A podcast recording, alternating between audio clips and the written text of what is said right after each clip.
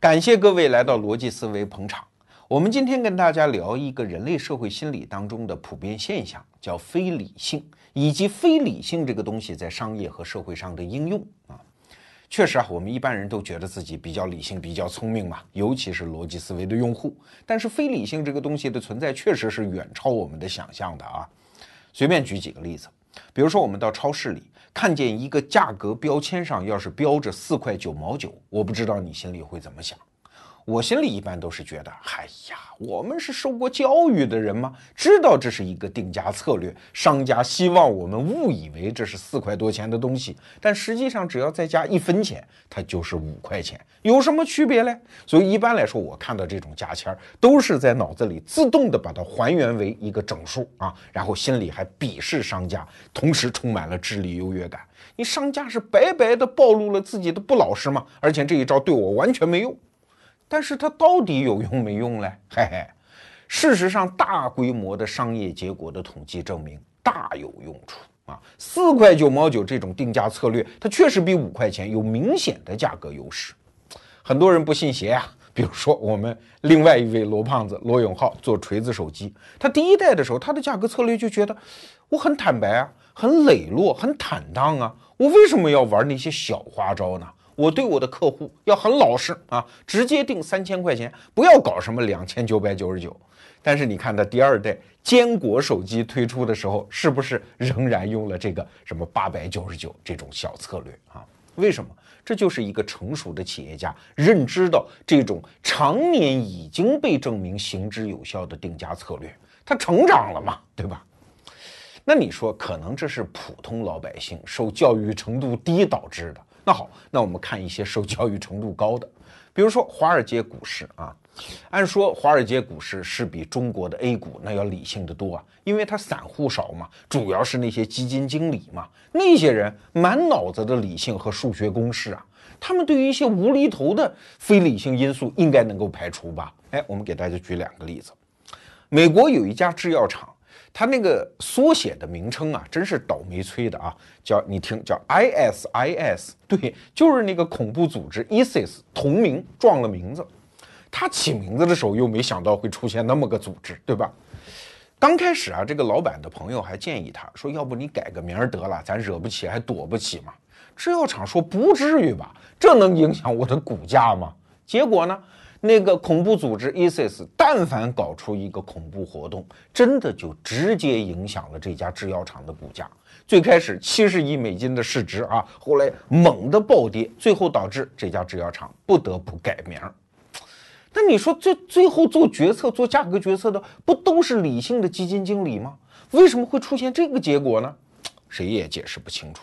再比如说，美国有一家共同基金，它的股市上的代码叫 CUBA，对，就是国家古巴的那个名字一模一样，两个东西撞名了啊。那后来呢，美国政府和古巴恢复了邦交关系。按说这个信息和这个共同基金有什么关系啊？哎，没有关系，但是居然成为这家公司股票飙涨的一个依据啊！它的股价居然涨了一倍，你说这上哪儿说理去啊？这些现象呢，其实说明了一个道理，就是非理性在人类当中的存在是远超我们的想象的。它不仅大规模的在影响普通民众，即使对那些所谓的华尔街精英，其实一样是影响。哎，这就要谈到一个问题，就是我们逻辑思维这个节目的基本价值观。熟悉我们节目的老观众都知道，我们向来是提倡叫自由主义的价值观。自由这个词儿说起来好听啊，但是一旦落实到你的价值观，甚至是行动层面，其实是有一系列的逻辑推导的。比如说，至少有这么几点：第一点，我们得承认每一个人是有理性的，是有自由意志的，每一个人的行动是为了让自己的利益最大化的啊，这是第一级台阶。那第二级逻辑台阶呢，就是我们必须尊重他人的自由意志。那第三个逻辑台阶呢，就是整个社会按照自由意志最大化的方式整合起来，然后在法律和契约的框架下，大家去协作和交易啊，这个时候就会构建出一种叫自由市场经济。在自由市场经济下，人类的共同福祉会最大化，整个社会资源的配置最优化啊，这套科呃，熟悉我们节目的观众已经非常熟悉了。但是，如果我们把今天所讲的这个非理性的因素带入到这些逻辑当中，哎，你就会发现出问题了。出问题可能不是我们节目啊，而是整个古典经济学的大厦啊。因为古典经济学第一个假设就叫理性人假设，我们得假设所有的人的市场行为是理性的呀，是符合自己利益的呀。一个东西卖贵了给他，他丫是不干的呀，对吧？但是如果每一个人他的脑子里是有那么多的非理性因素，那是不是现在的经济学大厦还能成立呢？对，二十世纪的时候，经济学就出现了一门显学，叫行为经济学啊。就是说，你不要老看人的理性，假设他是理性的，你去看他的行为啊，他的行为表现出了大量的不理性。我们这期节目不是想跟大家讲什么高头奖章、什么行为经济学的那些理论，我们是从这个角度再来反观人群，包括我们自己啊。当然，我们不得不提到行为经济学的一个大家了，叫卡尼曼。为什么提他呢？因为他写过一本书，中信出版社出的啊，在国内卖的非常火，叫《思考快与慢》。这本书非常有名啊，因为他提出了一个理论。就是人的思维系统实际上分为两个系统，叫系统一、系统二。我们简单翻译出来就是直觉思维系统和理性思维系统。这两个思维系统啊，其实你平时用的时候没感觉啊，但是它的机理和使用的场景是完全不一样的。我们先来举一个例子，比如说你开车啊，正在路上，突然前面窜过一条狗，那你会自动的去踩下刹车。哎，请问这个时候你启用的是什么思维系统啊？哎，就是直觉思维系统，非常快，不用经过任何考虑和思索，它马上就会启动。哎，再比如说你在游泳池里游泳啊，手怎么扒，脚怎么蹬，需要通过思考吗？不用啊，你完全已经把它训练成了直觉。但是假设我现在问你啊，二十三乘七十八是多少？心算功底差一点的人，你就得掏出纸来呀，你得算一下。对你这个时候启动的是一个非常反应慢，但是逻辑推理能力非常强的一个系统，叫理性思维系统。我们人类的大脑应对所有的环境，基本上用的是这两个系统互相替代啊，在不同的场景中应用啊。哎，这个原理很多人都熟悉了。那接下来的一个问题是。这两个系统哪个更高级呢？一般来讲，我们都认为直觉系统更高级。为啥呢？因为你想，我们什么叫学习啊？学习就是把理性思维训练成直觉思维。比如说，我们很小的时候，老师、家长经常逼我们背那个派值，三点一四一五九二六五等等，对吧？刚开始它可就是纸上的数啊，你不断的要调动理性思维系统来理解它。但是真的，你已经背得非常熟了，像我今天脱口而出三点一四一五九二六五，对吧？这就已经变成了直觉思维系统啊。所以有的学习为什么说你必须是熟能生巧呢？为什么学游泳你在岸上是怎么都学不会的呢？哎，对，就是要把理性变成直觉啊。所以直觉是理性的一种升级。再比如说学语言。哎，我们生下来学的那个叫母语啊，那个基本上脱口而出嘛啊，人撞了你，你说一句骂一句脏话，但是现在广电总局不让啊，我就不演示这个了。但是如果你学一门外语，不管你学的多好，你好像都是距离直觉式的反应要差一点啊。所以我们夸一个人英语说的棒，哎，会这样夸，就是你说的简直跟母语一样。这是一个例证啊，就是直觉思维系统是需要学习才能把理性思维系统提升到那个地步的。其实我还有一个例证，就是你已经形成直觉思维系统了。如果提醒你你要去想一下的话，你马上就会退步。嘿嘿，有两个例子很有意思。有一个 NBA 的球赛是大概是上个世纪八十年代，这个在他们篮球界是非常有名的一个事儿啊。球员我记不清了，反正就是互相。就是两个队吧，是对垒的嘛。其中有一个球员不知道是恶作剧啊，还是无心的，就在遇到另外一个队的主攻手的时候，就是还没比赛的时候，就说了一句话，说我发现你最近投球的这个手法发生了一点变化啊，能不能教教我什么变化呀？对方说我没觉得有什么变化呀，就是短暂的这两句对话就结束了啊。后来到了球场上，这个被问到有什么变化的投手，那一场发挥完全失常。为什么？因为他不断的在想，哎，我这个投球的手法是不是有一点变化呀？结果就失常了。你看，从直觉退归到理性，实际上是水平下降的过程。另外，也是一个段子吧，这也是我半途听说来的啊。国民党啊，当年有一个元老叫于右任啊。呃，干钩鱼左右的右啊，任是那个任务的那个任。这个老人家呢，有一部非常好看的胡须啊，在当时民国的知识分子和政客当中，号称是美髯公啊。有一次，有人就问他一问题，说：“你这么漂亮的胡须，晚上睡觉的时候，你是放在被子里头呢，还是放在被子外头呢？”哎呀，老头说：“我从来没想过这个问题。”哎我今晚上睡觉之后啊，我我明天再回答你啊。我今晚上观察一下，结果老头回家之后一夜没睡着，为啥呀？因为放在里头也觉得不合适，放在外头也觉得不合适。你看，平时根本不用想的事儿，真当你想了一下之后，你反而就不会干了啊。这是我们一般的认为，就是直觉思维系统是我们应该把自己训练出来的那个方向。但是我们今天的话题恰恰要讲的是。我们人类被直觉思维系统拖累死了。我们的很多非理性，就是因为我们思维有这个直觉。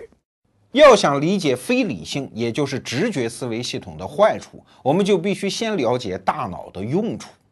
我们这一代人都受过现代教育，哈，一般来说，我们都觉得大脑就是一个信息处理器官嘛，从外界搜集信息，然后进行逻辑处理，然后输出一系列的指令。所以你在第一步搜集信息的时候，当然要尽可能的追求真确呀，就是既全面又真实呀。所以我们大脑才进化出什么视觉、听觉、嗅觉、触觉、味觉，对吧？这就是为了让信息搜集更为高效、准确而全面。但是啊，如果我们回想在几百万年的人类进化史上，大脑真的是起这个作用的吗？错。大脑的天字号使命是让我们长脑袋的人能够顺利的活下来啊！所以我们总结一句：对大脑这个器官来讲，求存比求真要重要的多啊！真不真其实没那么重要。比如说外在的信息，比如光线当中就存在红外线和紫外线，我们的视觉是看不见的呀。再比如说声音当中存在超声波和次声波，我们的耳朵也是听不见的呀。那你说我们的大脑难道还不如蝙蝠吗？蝙蝠能够听到我们人类听不到的声音啊？不是这个道理啊！不是我们比他们差，而是我们的大脑要找到一个均衡点。什么均衡点？就是它搜集信息的总量和我求存这个现实需要之间，我要找到一个均衡点。为啥？因为大脑非常耗能。我们找到一点吃的不容易啊！你看，大脑占我们身体的总重量大概是百分之五，但是耗能呢，大概是百分之二十，这玩意儿太费电嘛，对吧？所以，如果处理过度冗余的信息，虽然求真了，但是对生存毫无好处啊！所以，大脑经常就会搞出来一些为求存而设计的机制，不是为求真设计的，比如说。大脑和现在我们用的计算机一样，经常会搞出一种叫缓存机制啊。比如说以前的记忆当中我们见过的东西，大脑就会视而不见啊，因为这都是熟悉的东西，在处理它干嘛呢？这就像我们在浏览网页的时候，很多网页信息其实已经调入到缓存了，没必要一次一次的在网上读取。一旦这个页面出现了新东西，我们才从网上调取一次，这也是节省带宽的方式吗？啊？所以你看，这个机制一旦启动之后，人就出现一个什么东西啊？叫时间感。如果你读过哲学啊，康德哲学就有一个很重要的概念，就是时间和空间并不是世界的本质特征，而是我们人类理解这个世界的一个框架。哎，一旦有了时间之后，我们在节能上就有很大优势了。过去的东西，哎，我跟新近看到的东西一对比，发现很熟悉。大脑马上关机，不用处理它。但是出现新东西呢，我们再启用大脑去处理它。比如说你回家、放学或者是上班路上，这条路如果你很熟悉，旁边的所有事物你会不注意到它。但是如果对面过来一个帅哥和美女，以前从来没见过，你的大脑马上才会调动自己的功能，就是这个原理嘛。而时间这个东西一旦出现之后，哎，就会骗我们。我给大家举一个例子哈，比如说我们小时候在考试的时候，经常做不出来题目会抛硬币嘛。假如你抛硬币啊，十次了都是正面，那请问第十一次抛出正面的概率是多少呢？很多赌徒直觉性的认为，哎呀，就不会再是正面了吧？正面的概率就会非常低了吧？恰恰相反，按概率论来讲，第十一次它的概率仍然是百分之五十，这是世界的真相。但是我们大脑因为有时间，因为有记忆，因为我们是站在过去的基础上理解未来，所以我们觉得这个概率会非常低。你看，这不就是时间这个维度在欺骗我们吗？这就是大脑为了求存、为了节能而搞出来的一个骗局呀！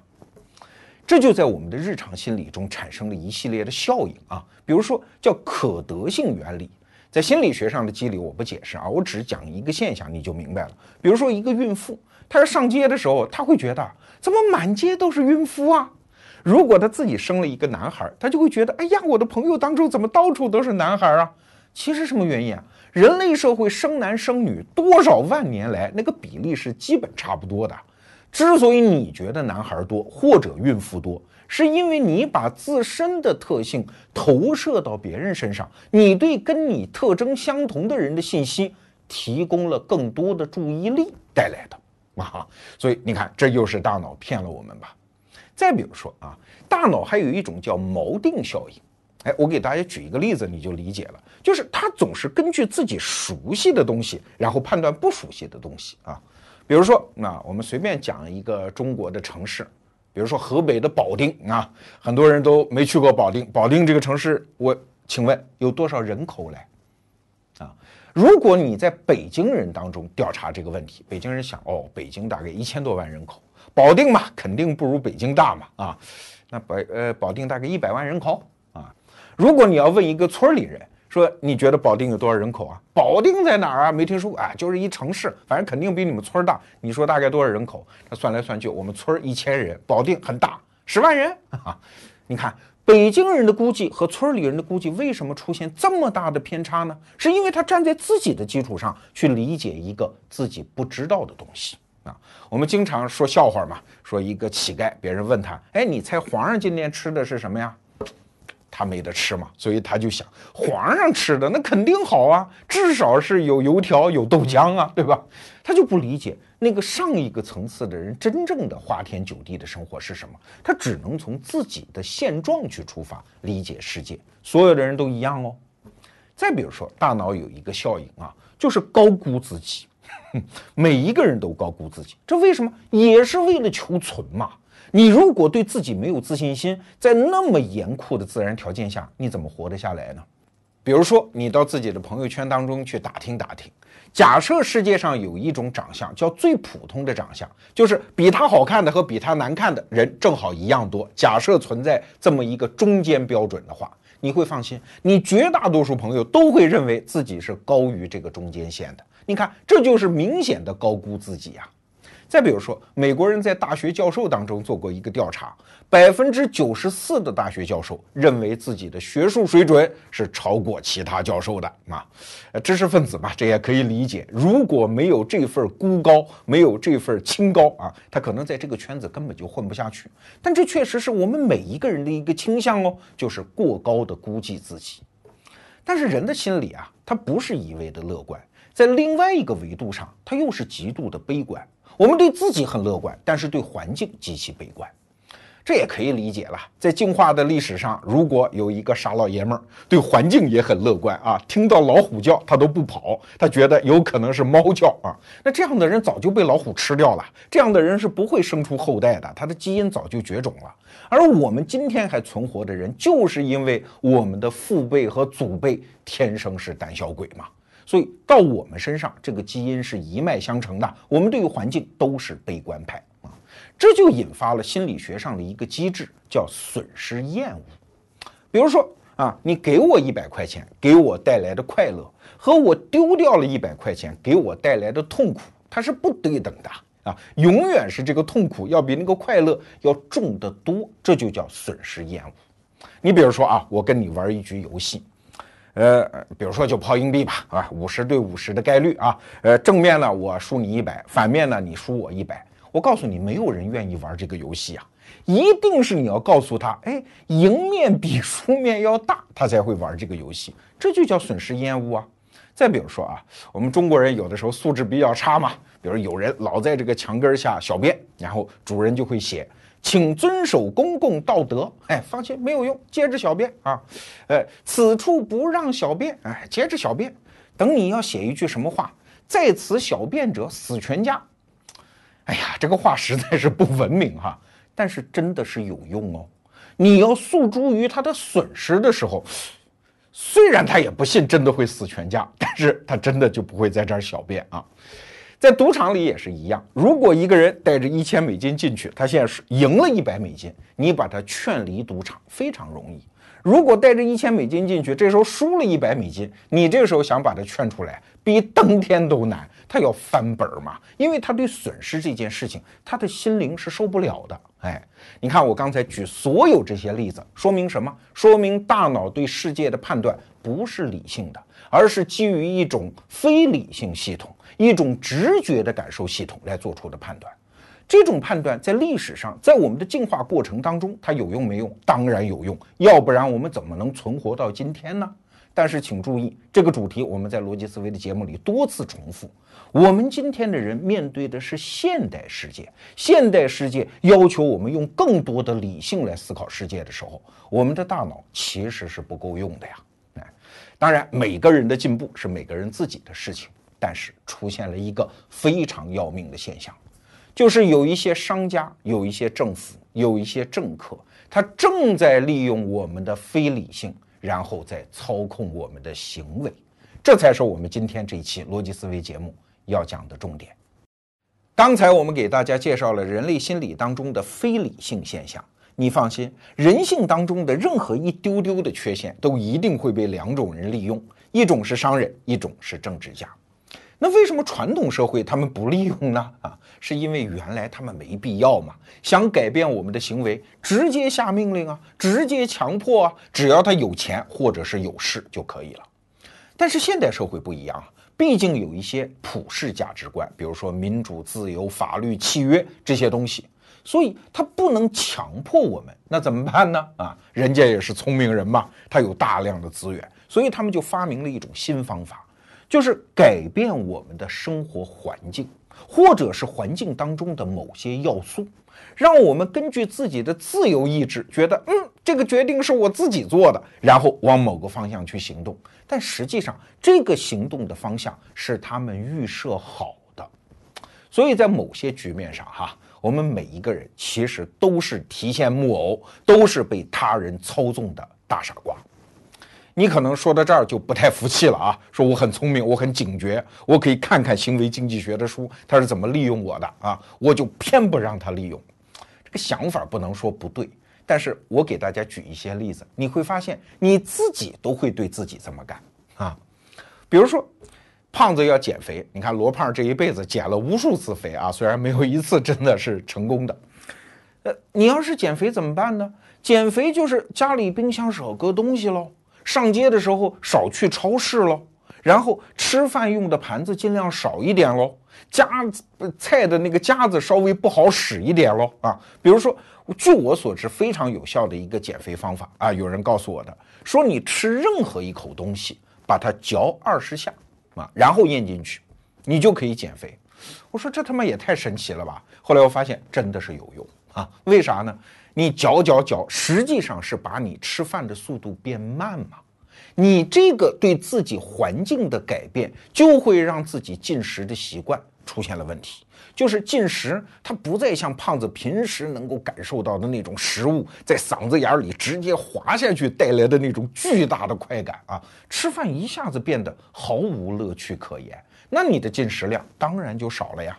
再比如说有拖延症的人，他怎么对付自己啊？叫番茄时间，专门有一种番茄闹钟啊，一个番茄时间大概是二十分钟，就是在这二十分钟里，我专门的去做一件事儿。你看，这不就是改变自己的环境，跟自己做斗争，然后改变自己的行为吗？我们在自己的节目当中多次提过中国古代儒家的一些叫理学家、道学家他们修身的方式。就是做一个表格，叫功过格啊，每天晚上自己填。哎呀，今天我什么事儿做对了啊，填个功；什么事儿做错了，填个过。然后长久通过这种填写东西的方法来让自己变得更好。我们在以前一期节目讲富兰克林的时候，他就给自己啊也是画了一个表格，说人应该有十三项美德。然后每一天呢，比如说看见哪个姑娘又起了点歪心思啊，就在不贪色这个地方画一个小黑点儿，说我的美德受到了玷污。哎，你看，他其实就是通过改变环境来改变自己的行为啊。我们小时候家里都用过储蓄罐吧？储蓄罐那个东西，那钱还是你的，你想取出来还可以取啊。但是因为它在罐里，你必须要把它破坏掉。而我们每个人又有损失厌恶，我们不愿意破坏它，所以这钱就存下来了。你看，这不还是跟自己做斗争吗？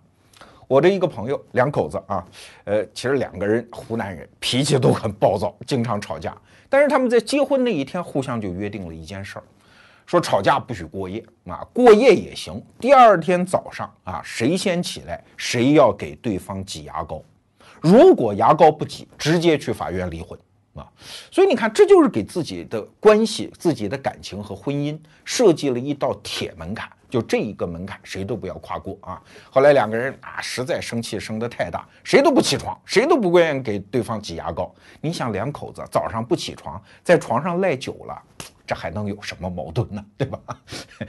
所以，我们人都是这样，会想尽办法来对付自己，改变自己的环境。哎，其实用这种形形色色的改变环境的方法来改变我们的行为，在生活中非常常见，有的没有什么恶意的啊。比如说，荷兰阿姆斯特丹机场最早搞了一个东西，就是在男用的小便池里雕刻一只苍蝇，嘛，雕刻的栩栩如生。很多男性在上厕所的时候，哎，有一只苍蝇。男性就是这样啊，他撒尿的时候呢，他有一种天然的要瞄准，啊，瞄准啊，就瞄准这个苍蝇啊。这解决什么问题啊？就是男用小便池的尿液飞溅问题就解决了啊，不再撒的到处都是。你看现在很多的那个呃洗手间里，经常在里面放一些球，那些球呢，既有芳香的味道可以散出来，另外就是勾引男性去瞄准嘛。哎，你看，这就是通过环境的改变来影响我们的行为。我们刚才举的这些例子都没有什么恶意啊。当然，商家呢，当然会大量的利用我们性格的缺陷了。那，呃，比如说，也不见得一定是坏事啊。我给大家举个例子，比如说制药厂，制药厂有的时候在发一些药的时候啊，他会面对一个难题，因为有些慢性病啊，它对一种药是依赖性的，比如说这个药。吃五天要停两天，然后再吃五天，再停两天。啊，过去的方法呢，就是把这个服药指南写在药包上，你一定要记住哦，吃五天停两天哦。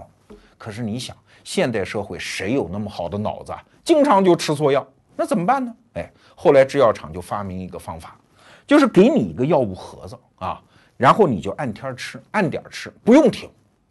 只不过你按点吃的时候，前五天的药是有药效的。而那该停的两天呢，你接着吃，只不过那是面团子，没有药效。哎，他就迅速的让你建立起每天起床或者临睡觉准时吃药的习惯，但是客观上又达成了吃五天停两天的效果。你说这是不是也是对付于我们的非理性啊？但是这是完全善意的，这也是商家的一种玩法啊。我觉得玩的最登峰造极的，应该就是超市。啊你看，超市就是这样。超市不是过去的国营商店，你是进去之后自由选择，表面上你是有自由意志的，其实呢，哎，我告诉你，所有的超市真的是把人性给琢磨透了呀。比如说啊，一进超市，你最先看到的一定是疯狂打折的商品，你马上就会觉得，嗯，这家来着了，非常值，对吧？它摆在门口，那摆在顶里头的是什么呢？两样东西。日用品，比如说洗发水、牙膏啊，再比如说生鲜，因为进超超市的人基本上都要买这些东西嘛，所以你一定会走到顶里头。那路上没准你会捎带两样呢。再比如说，食品区它一般来说都会有现场烤制的食物，为啥？因为要让香味儿飘出来啊，勾引你的食欲啊。再比如说啊，在一个货架上，要是降价的东西，通常是搁在货架的两头。嗯，哎，有经验的人都知道，从这头一定要走到那头，才会找到哎当天打折的东西。那如果你视线平平的，正好看到的东西，而且是最方便伸手就能拿到的东西，你放心，一定是这家超市利润率最高最高的东西啊，真的有效啊啊！摆在底下的需要你弯腰去够的东西，通常是又便宜，而且人家超市不挣钱。再比如说，蔬菜水果就一定得放在那个大空场上，拿大木箱子、大平台搁在那儿，为什么？好看吗？什么商品能有蔬菜水果那么新鲜欲滴、那么好看的颜色？颜色的饱和度也非常高。再比如说，儿童玩具放在哪儿呢？一定，尤其是小玩具啊，一定要放在结款台附近。为什么？因为一旦结款台开始排队，大人要是带着孩子出来，孩子哪受得了那个排队？马上表现出不耐烦。哎，大人这个时候买一个小玩具，哎，对付一下小孩儿。这个时候，在这个点上，他的销售额就高。再比如说，我们经常在结款台上看到什么口香糖啊、避孕套啊，搁在这儿，有的人就会觉得很奇怪，怎么避孕套搁这儿呢？啊，我在这个，你看前后排的队都人这么多，众目睽睽之下拿个避孕套多不好意思啊！你放心，它搁在那儿，第一个是小啊，你很方便能拿到。更重要的是，口香糖和避孕套这两个品类，它的品牌的集中度非常高。也就是说，你基本上不存在什么比价呀、比质量、比品牌的这个呃呃心理特过程啊，你基本上可以直接做选择，这就是让你最方便做选择的时候，你拿到这个商品。当然，我刚才说的这些仅仅是三脚猫的功夫啊，是东一耳朵西一耳朵听来的。真正做超市的人，那这里面水可就深了。说白了。超市是一个最典型的场景，就是让你自以为在做自由意志选择的时候，其实已经进入了一个天罗地网啊！它是通过各种精妙的环境上的改变来影响你的行为。所以你看，商家对这个琢磨的深吧？那政治家呢？政治家要达成他的一些公共管理的职能，其实也要跟我们玩这些心眼儿啊。举个例子讲啊，其实没有什么恶意啊。举个例子讲，比如说税务局要收税，我就看到美国人给我看到那个税单，哎，很有意思，他就会告诉你现在已经几月份了，已经百分之多少的公民都交完税了啊，或者说你的邻居已经十分之九都交完税了，请你交税。什么意思啊？仍然利用你的非理性、你的恐惧，你怕被大多数人丢下，所以你老老实实的交税。你看，这也是利用一些话术改变你认知的周边的环境，然后来改变你的行为。这个政府啊，在这方面使的招就很多，有的时候我们完全没感觉就上当了啊。比如说，我就知道美国政府，他曾经为了提高选民的投票率啊，美国长期那个选民的投票率非常低，百分之五十甚至更低啊。那怎么提高呢？那有一个方法，就是给选民打电话。打电话的时候，他可不直接问你，哎，罗先生啊，胖子，你今年是不是要去投票？他不问这个问题，他问什么呢？呃，你今年投票准备选择哪个投票站？你投完票，你还准备干点什么？哎，你看，他把第一个选项已经给你绕过去了，是默认你去会投票的。所以这个问题你在没防备的时候，你直接回答哦，我投完票，我要去逛趟超市。哦，好，谢谢您回答我问题。你等于是跟他人已经承诺要去投票了，所以你的那个投票率会大幅度的提高。就像有人，我参加过一次会议啊，大家说，你看这次会议是闭门会议啊，我们得保密啊。那保密怎么办呢？你签一个保密协议啊，然后就啊，很漂亮小姑娘拿出保密协议来给我们一个人签过。我当时就跟这个主办者说：“我说这招管用吗？啊，不就签个名吗？出去该怎么喷怎么喷呢？”那个人说：“不是啊，一个人做出一项承诺，哎，口头承诺和签上自己的名字效果完全不一样。签上名字等于是把你自己身体人格的一部分交给了别人，抵押在那儿，所以对你的心理、你的非理性的直觉思维系统其实是有质的影响的。”这样的情况下，只要签完保密协议，它真的就会提高它的保密的可能性啊。所以啊，环境对我们的影响有多大？哎，呃，我刚才忘了一个例子啊，还有一个例子很典型，耶鲁大学。耶鲁大学呢，一直希望他的学生去接种一种破伤风的，就是那种疫苗吧，啊，但是学生觉得这破伤风这种事儿跟我有什么关系，都不去。大概接种率在校园里只有百分之三。然后耶鲁大学的那个卫生中心就天天在校园里宣传啊，接种破伤疫苗有多重要，千万不要视生命为儿戏啊，做大量的宣传没有用啊。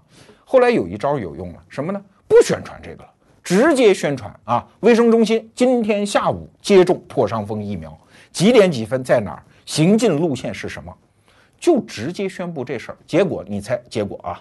耶鲁大学破伤风疫苗的接种率从百分之三提高到百分之三十。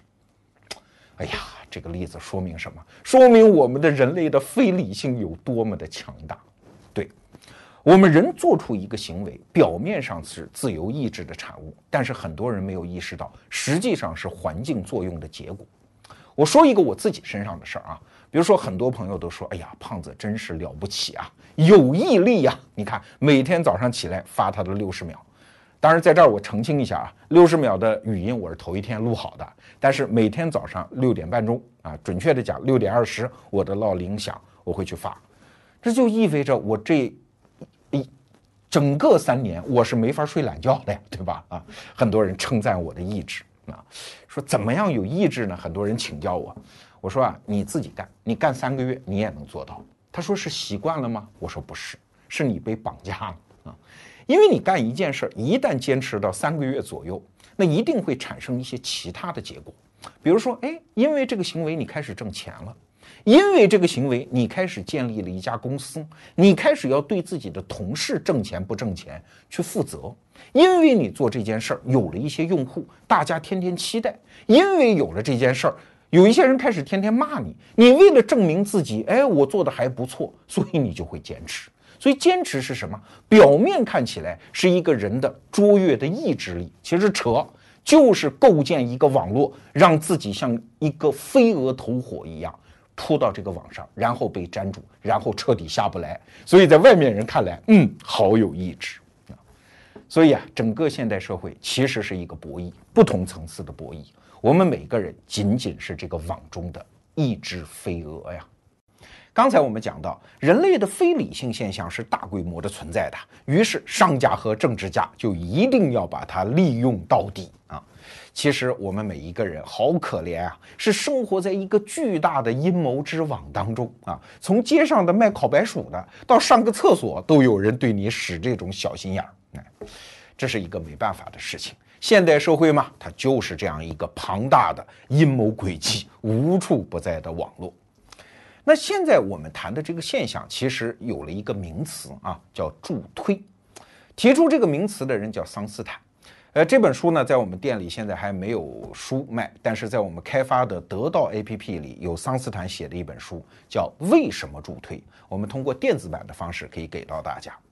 桑斯坦这个人啊，其实不是典型的学者，他在美国社会当中的角色呢，非常值得玩味啊，因为他还有一个官员的身份，是奥巴马任期的第一届总统的时候的白宫的信息与监察事务办公室主任。当时啊，奥巴马请他来做这个职位的时候，当时在国会还有很多人反对，因为大家觉得这个家伙搞的那套理论，就是我刚才讲的助推这个理论。桑斯坦可是主张我们要大规模的对人民用这套手段，大家觉得你这不就叫恶棍吗？是一个恶棍师爷啊！所以当时美国的自由派的报纸写了一个大评论啊，说他是美国最危险的一个男人。当时桑斯坦这个人还是比较有种啊，他干脆就跟舆论开始对干。他说：“我提倡的这一套叫什么？他起了一个名字，叫自由的温和专制主义。”我的个老天啊！在美国，哎，一个白宫的官员居然把自己的政策啊叫做专制主义。虽然前面有定语了，什么自由的、温柔的，但你不就是想搞专制主义吗？很多人就骂他。这场争论发生在美国，我们就不去说他了。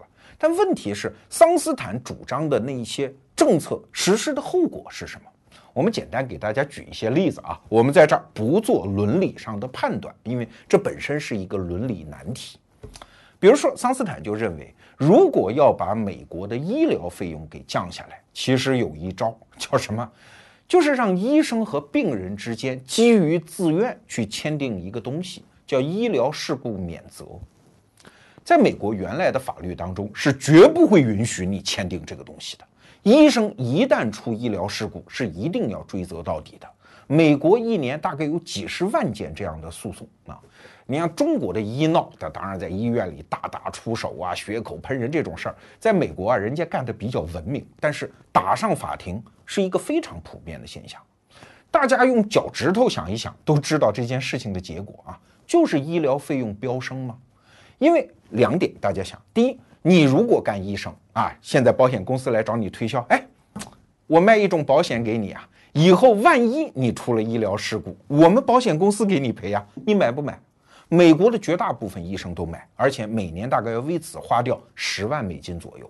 全美国的医生每个人都买，这是一个几十亿美金甚至更高的一个份额啊！这么大的一个数字，但这个数字本能的，大家想一想，它转嫁给谁了？当然就是病人嘛。所以为什么美国的医疗费用高企，跟不能签订免责协议是有关的呀？保险公司就做了一笔生意啊，保险公司的利润也放在这里头了，这是一个因素。还有一个因素啊，就是大夫在面对医疗事故诉讼的时候，就相当于头上有一柄剑，那是随时要落下来的嘛。所以大夫的医疗行为天然倾向于用药用贵的，然后医疗手段用最安全、最没风险的。为啥？你想想看，我如果给你用了市面上最贵的药，这说明对你足够负责了吧？反正成本病人担呀，关我屁事。但是医疗手段上，如果有一种虽然疗效证明很好，但是有一点风险的，我就不用啊，因为出了事故是我兜着呀。所以为什么美国整个国家医疗事故高起，跟医疗事故的责任是有关的？那桑斯坦就出一个主意啊，那能不能让病人和医生之间直接签订一个合同，就是进去我看病的时候，我就宣布以后我出事儿，我不赖你，我不对你搞诉讼，那医生就可以放开手脚，他凭什么要给你开更贵的药呢？如果有些疗效他自己觉得，嗯，我可以给你冒这个险，他为什么不替你冒呢？所以我自己也是这样哈，比如说我父母到医院去看病。大夫说：“哎呀，有两个选择啊，一个是安全一点的，一个是风险一点的，你自己选。”我一般都会问大夫一句话：“如果这是你妈，你怎么选啊？” 哎，大夫有时候会很聪明，马上 get 到我的意思，我马上就会给我一个建议。我说：“那好，那我就听从这个选择。”为什么？我这个问话是实际上是非常有智慧含量的，就是意思就是。这个责任我来背，是我的选择，你不用负责。但是，请告诉我你的真实建议啊！你看，桑斯坦的这一套思路运用在美国的公共治理上是不是有效的？哎，大家自己心里去想，这一套思路背后它是不是道德的？大家也可以自己去评判。对，现代社会啊，道德和不道德之间的那个界限其实非常之模糊。我给大家举一个例子哈。比如在中国社会，其实大量存在叫弃婴的现象。有人生了孩子，有可能是私生子，有可能是不愿意养活了，就直接给扔掉。但是你想，毕竟是亲生父母，哎，所以扔孩子的时候，他们天然倾向于扔在哪儿啊？扔在福利机关的门口啊，呃，扔在比如说一个婴幼儿抚养的那个社会民政局办的那种机构门口。但是中国的法律可是有一项罪的。叫弃婴罪啊！一旦被逮着了，那你就要坐牢嘛。所以原来的很多福利院门口是要装摄像头的啊，就看谁把孩子扔在我门口。你看，这就会导致一个社会的伦理两难。如果说不让他弃婴，这些孩子就有可能被狠心的父母直接抛在荒郊野外，孩子很可能几个小时之后就被冻死了。但是如果你允许他放在这儿，其实你在鼓动弃婴罪。你看。这个社会治理机关是不是面对这样的两难？但是到最后，哎，大家想出了一个主意，就是在很多福利机构的附近，请注意，不是门口啊，搞出了一种叫弃婴岛，就是我制造一个这样的小房子，这里面有保温箱啊，供你放那个很小很小的孩子，有婴儿床，有空调，温度调得很好啊，你可以放心的把婴儿放在那儿。